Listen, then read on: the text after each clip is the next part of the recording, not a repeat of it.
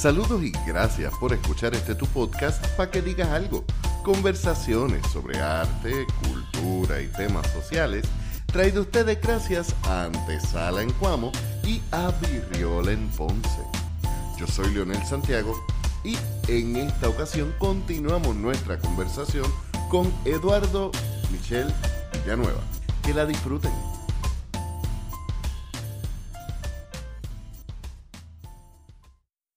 Hablábamos antes de grabar sobre tus influencias como escritor. Eh, quería que los habláramos, obviamente, y vamos a ponerlo en las notas del episodio. Hay una muy buena conversación que tienes con Enrique Jiménez en su programa de los viernes, Poemas bajo la luz roja, en YouTube, y mencionas en específico a William Carlos Williams, mencionas a Julia de Burgos, poquito a Correger. Para quienes te conocemos, hay unos que son unos usual suspects, porque conocemos tu, influencia de la poesía clásica, pero me está bien interesante que aunque te crías en Puerto Rico, luego vas a vivir unos años en Nueva York, tus primeros acercamientos con la poesía son principalmente poetas de habla inglesa. Sí, parte de la razón por la que surge eso, wow, es que eh, ahora que lo pienso también vienen muchas cosas juntas, pero está un fragmento de la razón es porque para cuando empecé a escribir poesía, la mayoría de la música que me interesaba y me movía y, de verdad me impactaba era en inglés. Estamos hablando para que la gente tenga como un contexto musical, histórico, estamos hablando precisamente de la época del ahora llamado reggaetón viejo. Me, eh, me diste en las canas. Ajá. En esa época musical, a mí me interesaba el arte, digamos, complejo, que te pusiera a pensar, que además fuera parte de, si era en el caso de la música, que tuviera mucha adrenalina. Yo estaba buscando sobre todo adrenalina y, digamos, indignación política. Y eso tú no lo vas a encontrar en el reggaetón de esa época, punto. Eh, eh, estamos hablando, esto es un tiempo casi justo post Tego Calderón.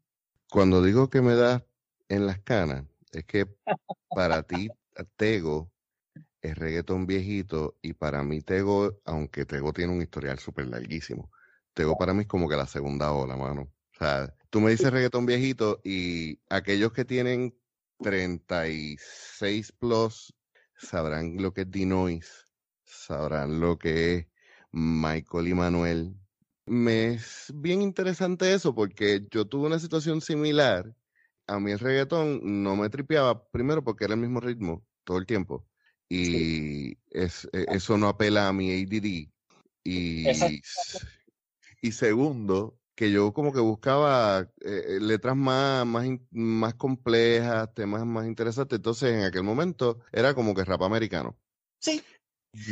Y empiezo, la cuestión es que yo empiezo, eh, yo hubo un tiempo donde rapié también y tú llegué a tener un par de platos, jangueando en el viejo San Juan comprando discos en Downtown Records, aquellos que fueron alguna vez, saben, que recordarán a Kay Kemet. Yo empiezo a, encontrar que hay una escena de rap underground aquí y todavía por alguna caja debo tener el, el cassette de No Syndicate que eso fue lo que me hizo salvarme de pensar que solamente en inglés era que se estaba haciendo cosas buenas. Pues en mi caso yo no tuve exposición a eso, primero, ¿verdad? Como que a ese rap underground, qué sé yo. Esa es la primera. aunque no creo que es como que tu música tampoco. he escuchado mis cositas y a veces, y a veces me tripea que no me conociera y salga y yo le diga, Acho, yo era súper fan de Vico sí cuando tenía, cuando estaba en segundo grado. Pero es que Vico sí, Vico sí trasciende. Pues la primera no tuve exposición a eso. La segunda es que ya para ese entonces me estaba empezando a dar una cosa que yo tengo con la música, que de hecho tengo hasta el día de hoy, y sencillamente de allá para acá se ha intensificado cada vez más y más y más y más y más y más, que yo tengo diferencias culturales serias con la inmensa mayoría de la mentalidad respecto a la música de Latinoamérica. Voy a incluir incluso a España en esto, que es que aparentemente la música se hace para bailar y para hablar de amor tal cual. No es por decir que en español no haya música que sea sobre otras cosas, no es por decir que no se hace arte que sea sobre otras cosas, pero 95% del lo, material lo comercial es eso, sí. Efectivamente.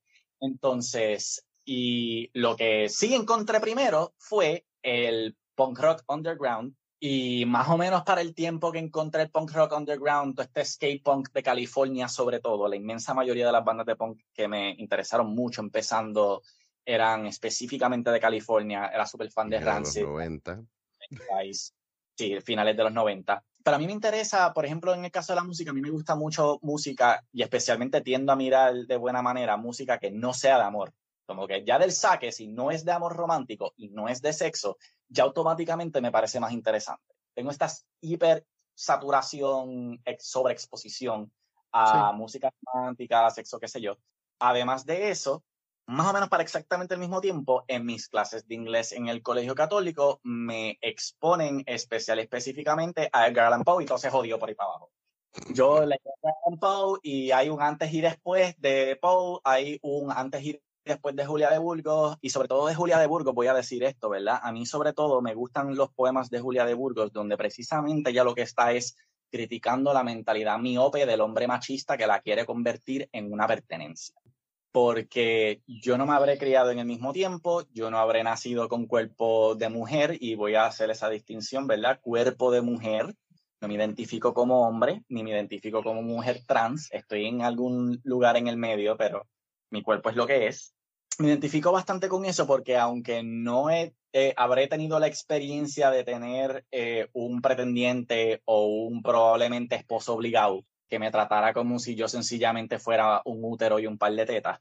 Sí tenía mucha experiencia con algo que es bien parecido, que es la, digamos, obligación y el percibido deber de ser el embajador de mi familia por ser el único hijo varón y todos los social constraints, ¿verdad? Todas las restricciones sociales que vienen con eso, como que te tienes que comportar así para que nosotros nos veamos bien, no te puedes comportar así, no puedes tener contacto con este grupo social, tienes que tener... Hay una resonancia entre la incomodidad que cualquier poeta mujer va a retratar como parte de su experiencia en la historia con alguien que se le exige, sea quien sea, que se le exige que tiene que tener una imagen en específico para cumplir con unos roles que son o sociales o intrafamiliares, como lo que mencionas, como ser el hijo varón, tú tienes que ser de esta forma.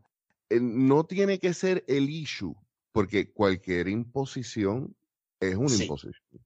El paralelo va incluso, en el caso de con Julia de Burgos, es casi tan específico, porque en esas distinciones que ella hace, ah, tú crees que yo soy así, así, así, pero yo en verdad soy así, así, así, cuando tú no me ves, yo estoy haciendo esto, yo estoy haciendo lo otro, bla, bla, bla. Yo tuve un intercambio casi idéntico, pero considerablemente más corto, aunque intenso, con mi propio padre en la escuela superior, porque le, se le metió entre ceja y ceja mentalidad de abusador que yo nunca voy a entender a los 17 años de edad, que cuando me viera por ahí, viéndome estéticamente hablando de mi estética apariencia personal, viendo en punk rock, este, él se le metió entre ceja y ceja que lo correcto y lo que él debía hacer era llamarle a eso un disfraz. Que, ah, que si tú andas por ahí con tu disfraz de rockero, que si tu disfraz de rockero, que si tu disfraz de, porque papi además, ¿verdad? Siempre ha sido hipernacionalista. Una de muchas cuestiones políticas en las que soy el diametral opuesto. Yo soy antinacionalista, internacionalista, pero bastante marcadamente antinacionalista porque produce fascismo. Y esto empezó con un momento a corregirlo. Ah, que tú andas por ahí con ese disfraz de rockero gringo. No, el punk rock no viene de Estados Unidos, viene de Inglaterra. Ah, que es tu disfraz de rockero inglés. Y un día lo senté y le dije, no, tú no estás entendiendo bien cómo está funcionando esto. A lo que tú le llamas el disfraz es la verdad. El disfraz es cuando yo me bajo el mohawk y me visto ese uniformecito del colegio católico al que ustedes me espetaron y no me sacan. Ese es el disfraz. Este soy yo de verdad se lo dije así, y yo soy artista, así que si tú tienes un problema con esto, tú tienes un problema conmigo. Se cayó. No volvió a hacer comentarios sobre disfraces. Mi sobrino estudia en el colegio Mayagüez y, para papi fue un orgullo enorme porque papi es de Mayagüez, estudió en Mayagüez. Mi sobrino empezó por, eh, iba, la idea era irse por eh, arquitectura y de la noche a la mañana dijo, voy a cambiarme a agricultura. Ok. Y mi sobrino es el hippie, eh, es lo más cercano a un hippie que yo conozco en mi familia. Ok. Por lo cual para mí eso no fue un, pero en casa fue un trauma grande. Ok. Y cuando yo me siento a hablar con él, pues para ver cómo vamos a conversar la situación para que mi familia se calme, como que, número uno, la vida es la mía. Número dos, la definición de éxito y de una vida saludable mía no necesariamente tiene que hacerle sentido a la otra persona. Eso es así. Y tercero, tú necesitas más agricultores que ingenieros en estos momentos, así que dame break. Y yo, no, pues, you're preaching to the choir, boy. Este, Pero es parte de lo que tú aspirabas a salir. Y es interesante que hablemos del salir y no necesariamente estemos hablando de salir de un closet, porque es que dejar que tu persona salga. Un comentario que me hacía un profesor una vez, tuve un profesor en trabajo social que su, tesis doctoral fue sobre el coming out. Okay. Y él me decía, una, una cosa que la gente straight no entiende es que el coming out no es para ustedes. Es más, no es ni para la comunidad LGBT, es para uno. Yo creo que todo ser humano tiene áreas de su vida que si las tratara como parte integral de su humanidad, no tendría tanto miedo de sacarlo. Y a veces estamos hablando de ideales, podríamos estar hablando de afiliaciones políticas, de creencias religiosas, porque es que el ser humano es complejo, profundo y por naturaleza es conflictivo. Parte del crecer es una de dos, o eliminar las contradicciones que tenemos o hacer las paces con ella mientras las seguimos trabajando. Efectivamente. Y de hecho, como las cosas convergen, esto de, digamos, tienes que hacer las paces con ser ponco, vamos a decir. Esto es la era de la interseccionalidad, así que no vino solo. Esto fue, tú sabes, tienes que hacer las paces con que soy ponco, pero tienes que hacer las paces con que me voy a poner maquillaje. Y no te puedes poner con macharranería sobre que eso es una batería porque no, esto también fue más o menos el tiempo de, digamos, mi primera salida de closet también. Así que todas las cosas eh, surgieron juntas en este momento de, mi vida, por así decirlo, en muchas maneras. Ese profesor te hizo una distinción buenísima de lo que mucha gente straight no entiende sobre salir del closet. Pero yo le añadiría una cosa extra, específicamente en el caso de que tú estés en una identidad de preferencia sexual parecida a la bisexualidad, sea bisexualidad, pansexualidad, whatever. Y es que la otra cosa que muchas veces, especialmente a las personas straight, se les hace difícil de entender es que para nosotros que estamos en, en esa preferencia sexual, uno nunca sale del closet una sola vez. En este grupo en específico, el coming out es como que por etapas, por momentos, por grupos. Sí, pero yo además me refiero a que como existe mucho específicamente bisexual erasure, uno termina teniendo que salir del closet, por así decirlo, varias veces. le diciendo a gente según entra tu vida o qué sé yo, como que mira, no te confundas, ¿me entiendes? Como que alguna gente tener que decirle, gente de la comunidad, decirle, yo no soy gay, y gente straight decirle, yo no soy gay tampoco, como que tampoco soy straight. Sí, te entiendo lo que quieres decir. Te pregunto porque obviamente el proceso es bien curioso, interesante de que incluso cuando nos salimos de, la caja, de lo que se supone que se espere de, cierta persona o de cierto grupo, salimos de esa caja, pero entonces ahora se nos asigna otra caja. Y si dicen, no, que eso tampoco me retrata a mí, entonces empieza la pelea, pero, pero te dimos otra caja. Sí. Sí. Incluso la cuestión de, específicamente en el caso de, digamos, una preferencia sexual pansexual, ¿verdad? Que, que abraza las posibilidades y una identidad de género no binaria. Parte de lo que pasa aquí es, especialmente en el caso de identidad de género no binaria, tú no sales de una caja y te dan otra. Es que hay dos, es que tradicionalmente se ve como que hay dos cajas side by side y tú dices, yo quiero vivir en la pared entre las dos cajas. Ahí, en ese espacio que está entre las dos. Y la otra gente, pues claro, reacciona con, pero no es incómodo, eso no es espacio, eso es estar parado en un borde. Coño, chicos, sí, pero es que lo que pasa es que si me metiera en el digamos, espacio abierto de cualquiera de las dos cajas, sería incómodo y habría algunos niveles de esta experiencia es inauténtica, es fake. En Irán, si no me equivoco, hace un tiempo atrás escuchaba un podcast donde tenían a esta comediante que es una mujer trans de descendencia medoriental. Estaban hablando de este país, si no me vuelvo y digo, podría estar equivocado, que donde, aunque es musulmán, generalmente, hay una apertura mayor a la transexualidad y se están haciendo muchas eh, operaciones, etcétera. Y, eh, algunas personas lo estaban viendo como que, wow, estos son las luminarias de la aceptación en un área tan oscura para este tipo de comunidad. Ese sí, eso está chévere, pero el problema no es ese, es que están obligando a los hombres gay a transicionar. Eso a transicionar. Eso es Irán, efectivamente. Y, y ahí volvemos al punto de que se da la oportunidad en sociedad que tú tengas una caja siempre y cuando sean las cajas preadmitidas y delimitadas. Tú no puedes vivir al borde, no puedes hacer tu propia caja. Y eso se aplica a un montón de cosas. Yo tengo amistades que me dicen, tú no eres independentista, tú trabajaste varios años con el gobierno federal, o tú no eres independentista porque a ti te gusta la música en inglés, lo he escuchado. Tú no eres cristiano protestante porque no estás asistiendo a ninguna iglesia en específico. Y hay algo que decir sobre la necesidad de ampliar el espectro de la experiencia humana. Sí, ese es otro tema que yo creo, si hablamos de lo del coming out, si hablamos de lo del trauma, otro tema central de este libro, que no fue a propósito, pero terminó siendo un tema central, es lo que yo sueltamente le llamaría liminalidad. Está bien presente. ¿La qué? Liminalidad.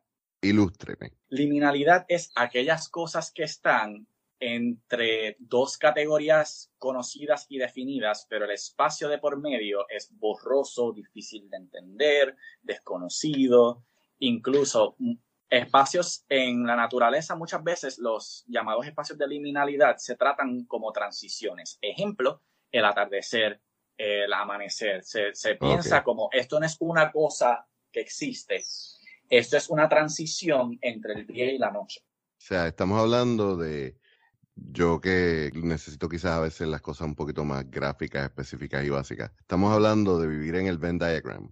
Sí, en el medio del Venn diagram. Exacto. Efectivamente, efectivamente, porque hay ciertas cosas y hay ciertas experiencias en donde, como estábamos hablando ahora, ¿verdad? La gente te puede entender si tú estás en caja A o si estás en caja B, pero si tú les dices, no, no, no, no, entre las cajas se quedan como, pero entre las cajas no hay nada. Y tú tienes que decirle, sí, hay algo, soy yo, existo ahí, no soy la única persona que existe. No es la primera vez que ocurre, muchos indígenas a través de la historia han hablado de los seres con doble espíritu. Es la cosa. Sí, sí, sí. Y, te admito, eh, dentro de, de mi experiencia de vida, es algo que al principio se me hacía difícil entender. Hasta que yo recuerdo una cosa, yo no tengo que entender a la gente. A mí me toca amarles eso es así. Y pues eh, es un tema central en el libro porque mi acercamiento como regla, uno siempre tiene opciones cuando uno se encuentra en un espacio liminal. Hay quienes tratan los espacios liminales como transiciones. Tengo de esta cosa, voy hacia esa otra. Y hay un sentido claro de dirección. Hay gente que reaccionan a la liminalidad escogiendo un lado de, digamos, de la disparidad. Escogen un lado. Esto es lo que tiende a pasar, por ejemplo, cuando sí se da la disonancia cognitiva que habíamos, antes de empezar a grabar, habíamos eh, hecho unos comentarios sobre disonancia cognitiva, que uno escoge un lado, como que si algo te genera esa incomodidad, hay una contradicción, pues tú escoges uno de los lados de la contradicción.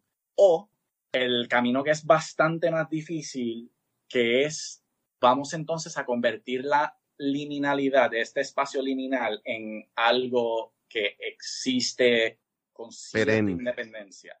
Sí, y, quizás usando la imagen que hablas de, del atardecer y el amanecer, es como que vamos a hacer ese atardecer el día entero. Algo así, exacto. Entonces, ¿qué es lo que pasa? En el contexto sobre todo de la cuestión de la sexualidad, del género y demás, las tres opciones, la forma en que se ven son, o opción A, sobre todo con la bisexualidad y lo de no binario, es una fase. se me va a quitar. Que casi siempre viene de afuera, no es la persona la que escoge eso, sencillamente otra gente asume eso sobre ti. Opción B es, o si estaba en el closet, vuelvo al closet, y si no estaba en el closet, me meto en el closet.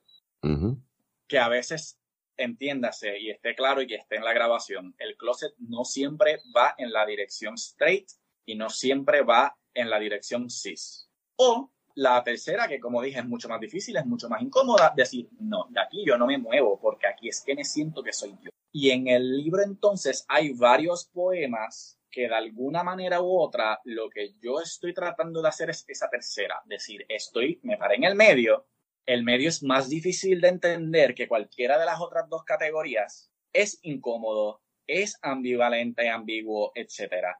Pero es el más auténtico, así que vas a tener que buscar la manera de wrap your head around it. Y hay, hay algunos poemas que yo los categorizaría como intentos de explicar. Yo, cuando estudiaba trabajo social, yo decía que a veces el sistema de, del DSM me es un poco incómodo porque la sintomatología, y no estoy tratando la, la sexualidad como una enfermedad, pero la, la sintomatología la sintomatología es checking boxes. Sin embargo, hay muchos modelos que, se, que, si no me equivoco, nacen principalmente de Europa, donde están hablando de la salud mental como un espectro. Y no es porque tú check a box, es que tú estás en una gradación. Es la cosa. y así es toda la experiencia humana. O sea, la experiencia humana no son cajitas, son sombras. Ampliando un poquito sobre eso, y quizá complicándolo un poco, pero eh, creo que es ilustrativo. Hay también una distinción ahí entre, digamos, el DSM-4 y el DSM-5. En el DSM-5 hay muchas partes de las categorizaciones que lo que se hizo fue precisamente eso. Ejemplo, antes en el DSM-4 tú tenías ADD y tú tenías ADHD. En el DSM-5 dijeron, se joda, todo es ADHD y lo que hacemos es que subcategorías como que más de atención, menos de atención, más de hiperactividad, menos de hiperactividad. Entonces, en cuestión de, por ejemplo, sobre todo lo de identidad trans, esto entre el DCM4 y el 5 y hasta donde tengo entendido, todavía con todo y el DCM5 todavía hay discrepancias en diferentes países y no me sorprendería si en diferentes estados dentro de Estados Unidos mismo. Entre debemos mantener algún tipo de categoría de enfermedad mental con la persona que es trans o deberíamos no hacerlo y la, y la motivación de ambas posturas no ser transfóbica. Porque cada uno, ¿verdad? Tiene pros and cons, obviamente, de no tratarlo como eh, enfermedad mental.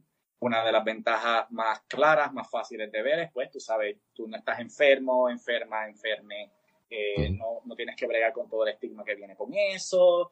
Terapista con el que trabajes, pues no te va a tratar de convencer de que dejes de ser eso o de modificar conductas ni nada por el estilo. Pero lo malo es que al hacer eso, en muchos lugares y sobre todo en Gringolandia, país capitalista por excelencia, van a usar eso como excusa para decir, ah, pero entonces no es un problema médico, por lo tanto, si tú quieres hacer procedimientos médicos de transición, págalos de tu bolsillo. A mí me, me gusta el modelo de países como Suecia, donde te vamos a ayudar económicamente costeándolos, pero antes de empezar el proceso, tienes que pasar por lo menos un tiempo de terapia con un terapista que te ayude a resolver estos issues, porque, y es un detalle que qué bueno que lo mencionas tú y que no sale de mí, que hay que entender que esa liminalidad también hay personas que es un tiempo de proceso.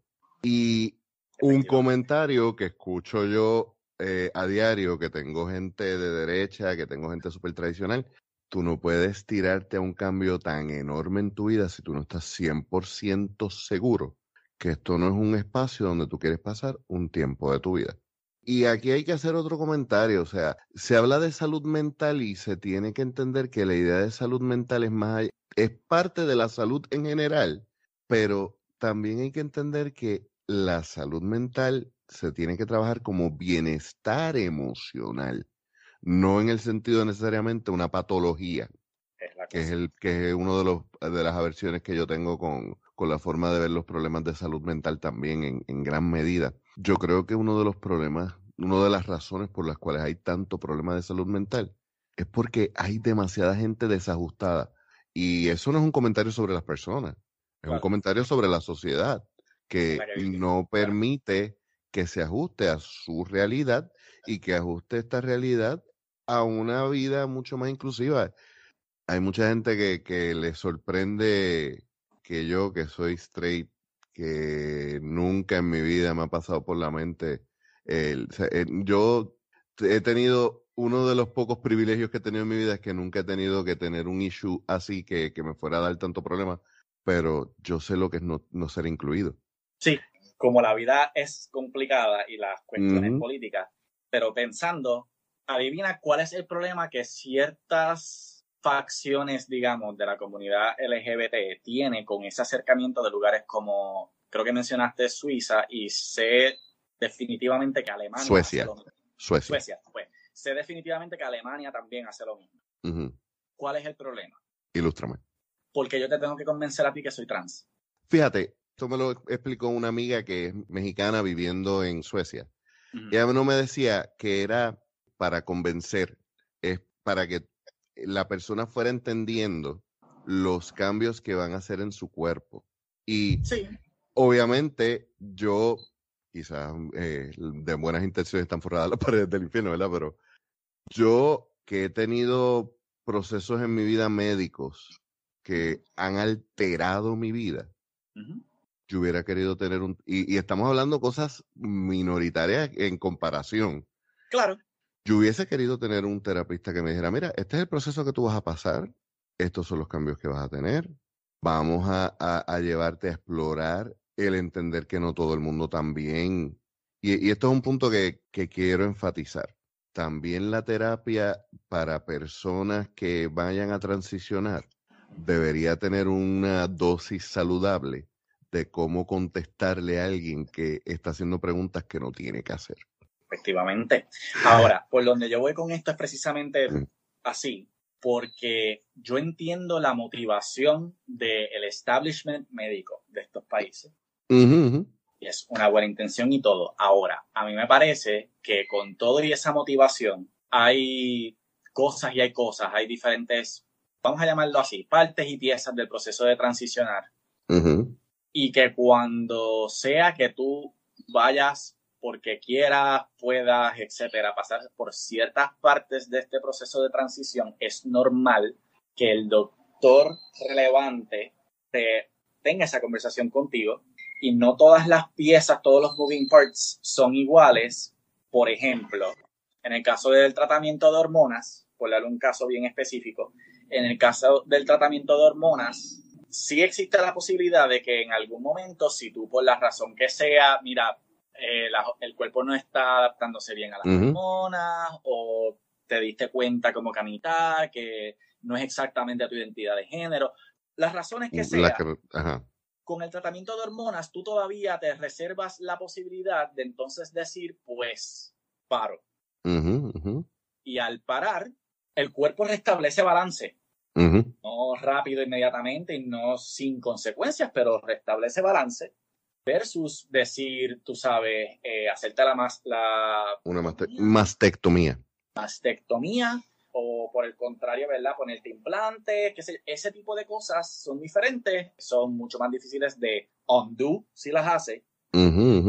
Pero la realidad del caso es que de todas formas tu cirujano se tiene, se tiene que sentar contigo hablar de posibles efectos adversos, hablar de cómo va a ser la recuperación, todo lo demás. Entonces, los que se oponen a la cuestión de cómo que ah, tienes que pasar por un terapista primero, lo hacen desde la perspectiva de, ok, pero problema número uno, las personas trans entonces están altamente reguladas por el Estado y sus procesos.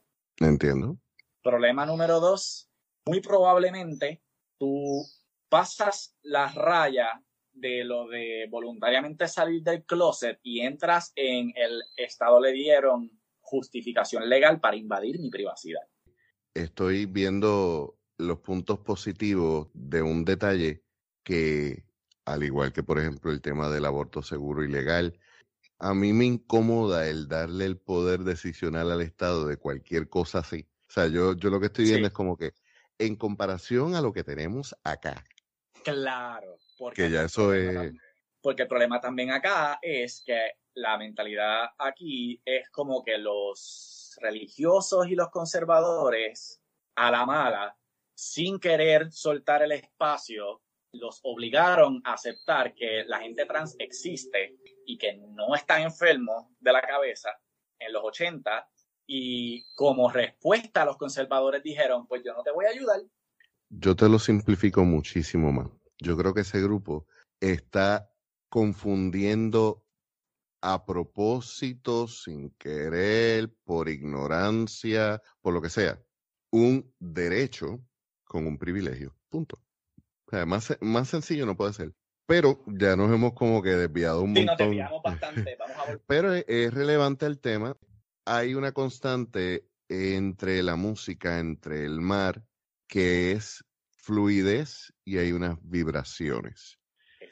Y eso es una constante en tu personalidad y en tu uso del lenguaje. Son cosas que te han acompañado durante toda la vida y que has ido descubriendo, no por ser repetitivo, pero como es un proceso de vida, es un proceso que tú estás trabajando durante esos años seriamente formativos, porque la adultez, adultez, entre comillas, empieza a los 25 en realidad, que es cuando ya el cerebro está terminado de formarse aunque no lo hemos hablado, no es solamente eh, el hecho de que vienes de una familia religiosa católica, aunque no necesariamente practicante. Ahora tienes una práctica que es mucho más cercana a tus raíces afrodescendientes.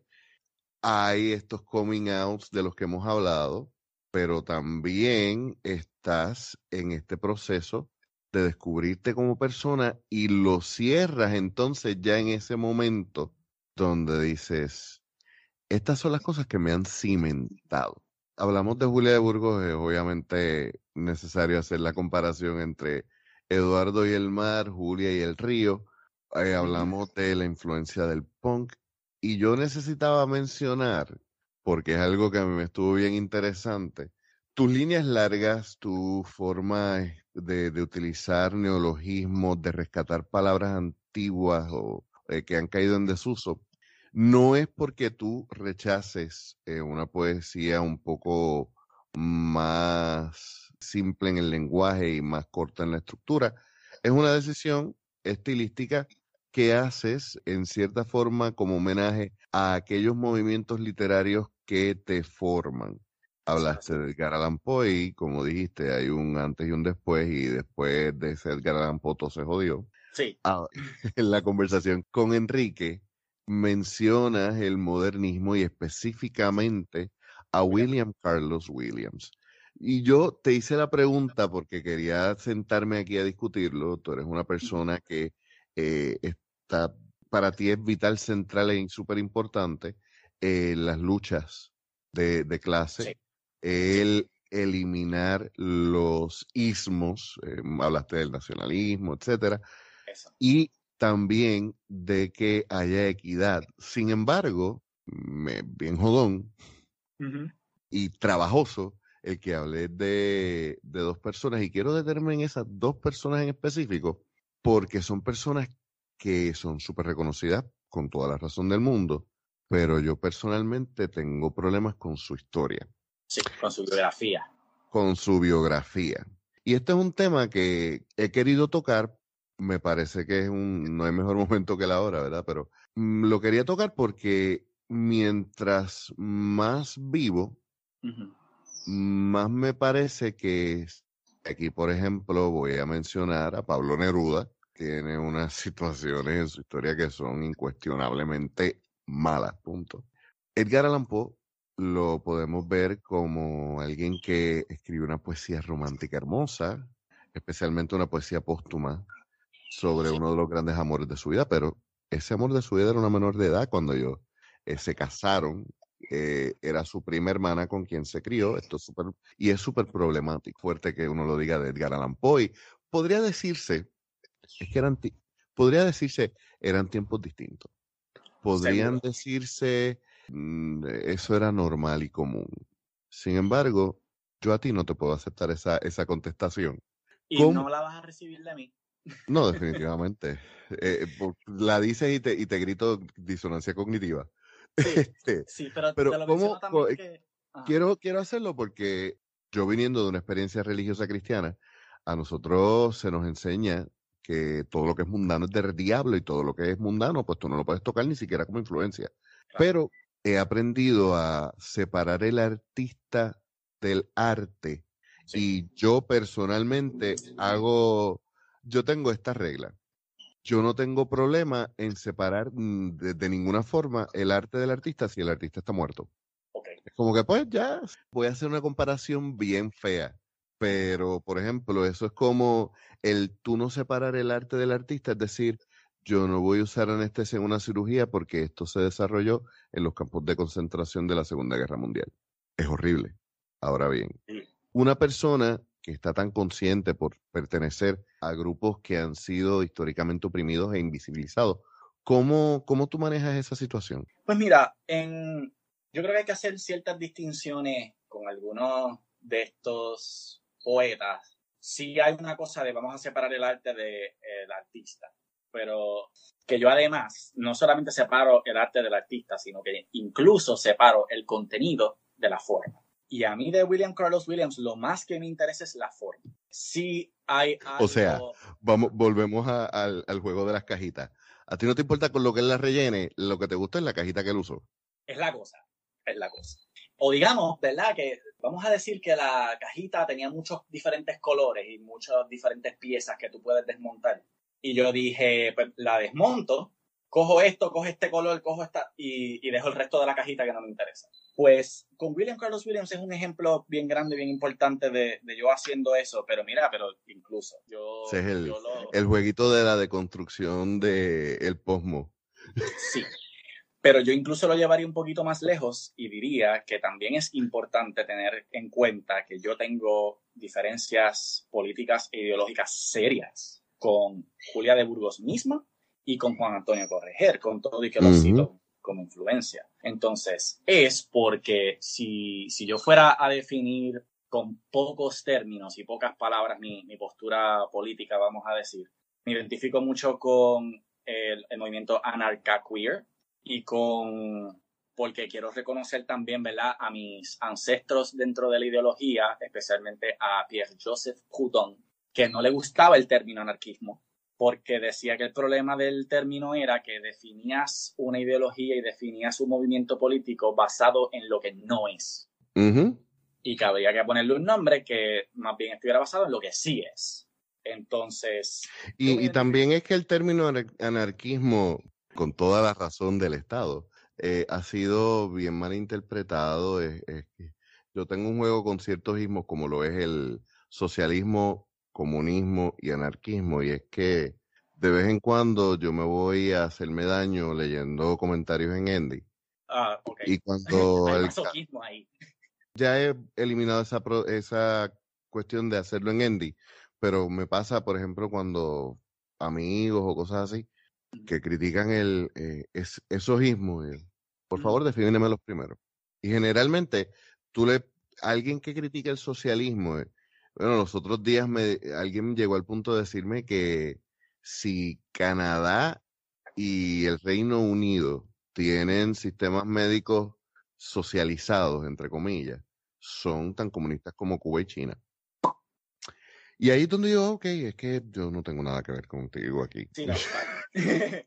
Pero es muy cierto lo que dice, el, el, el, anarquismo ha sido muy mal comprendido por las masas porque parte de lo que no es a donde voy con esto es, ¿verdad? Que ese, ¿verdad? Como esa es mi postura política y pasa lo que me estás diciendo y que gracias a que pasa lo que me estás diciendo, el anarquismo, por seguir usando el término, como ideología política, decir que es minoritario es un understatement cabroncísimo. 2% de la población en el mundo quizás es anarquista. Yo también me encuentro con una situación bien particular con esto de, eh, digamos, las llamadas políticas de cancel culture y qué sé yo. Yo me, yo me encuentro en una postura bien, o, en un lugar bien particular donde yo tengo una de dos opciones.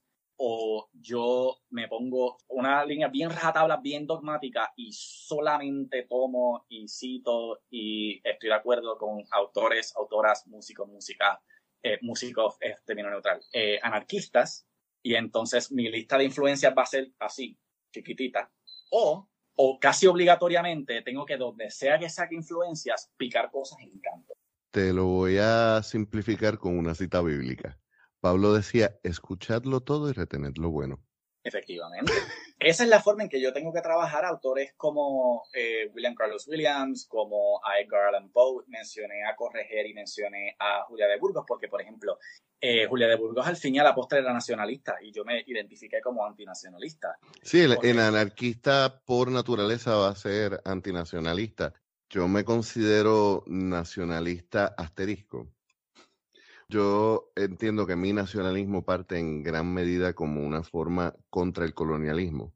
Porque para mí eh, las cosas se, van paso a paso. La anarquía eh, yo la veo como una utopía súper preciosa, quizás poco alcanzable y que es un ejercicio teórico súper excelente.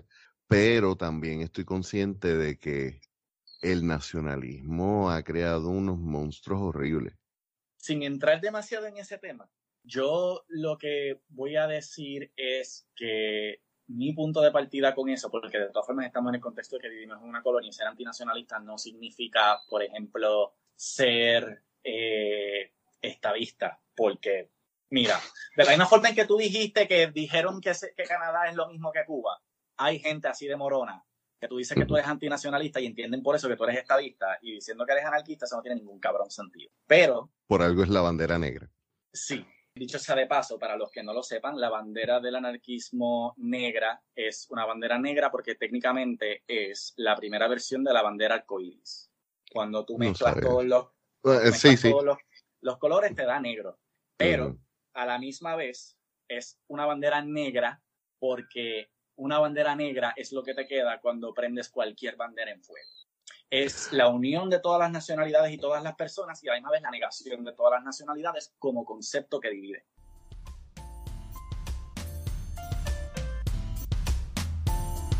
Bueno, vamos a dejarlo hasta aquí el día de hoy. Creo que Eduardo nos ha dejado bastante por desemboñar.